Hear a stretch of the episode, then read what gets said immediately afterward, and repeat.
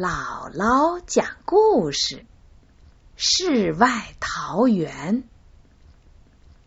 从前有一个打鱼的人，划着小船逆水而上，划到一片桃花林时，渔夫看到前面有一个山口，透出光亮，渔夫就下船从山口走了进去。走着走着。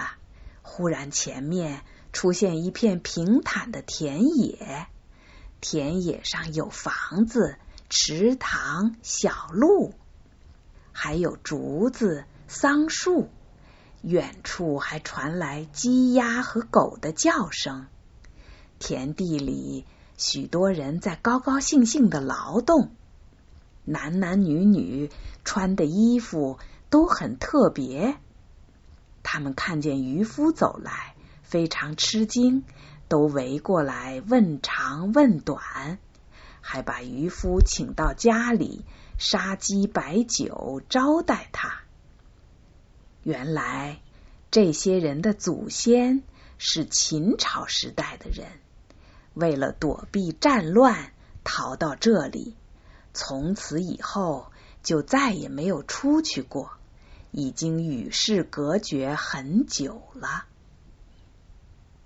渔夫在这里住了几天，觉得这个地方真是太好了。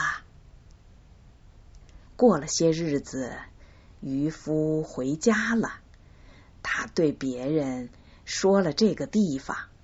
后来，他带着其他人又来寻找。却再也找不到那个桃花林遮掩着的好地方了。故事出自东晋诗人陶渊明的《桃花源记》。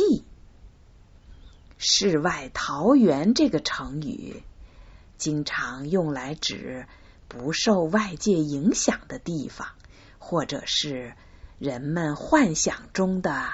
美好境界。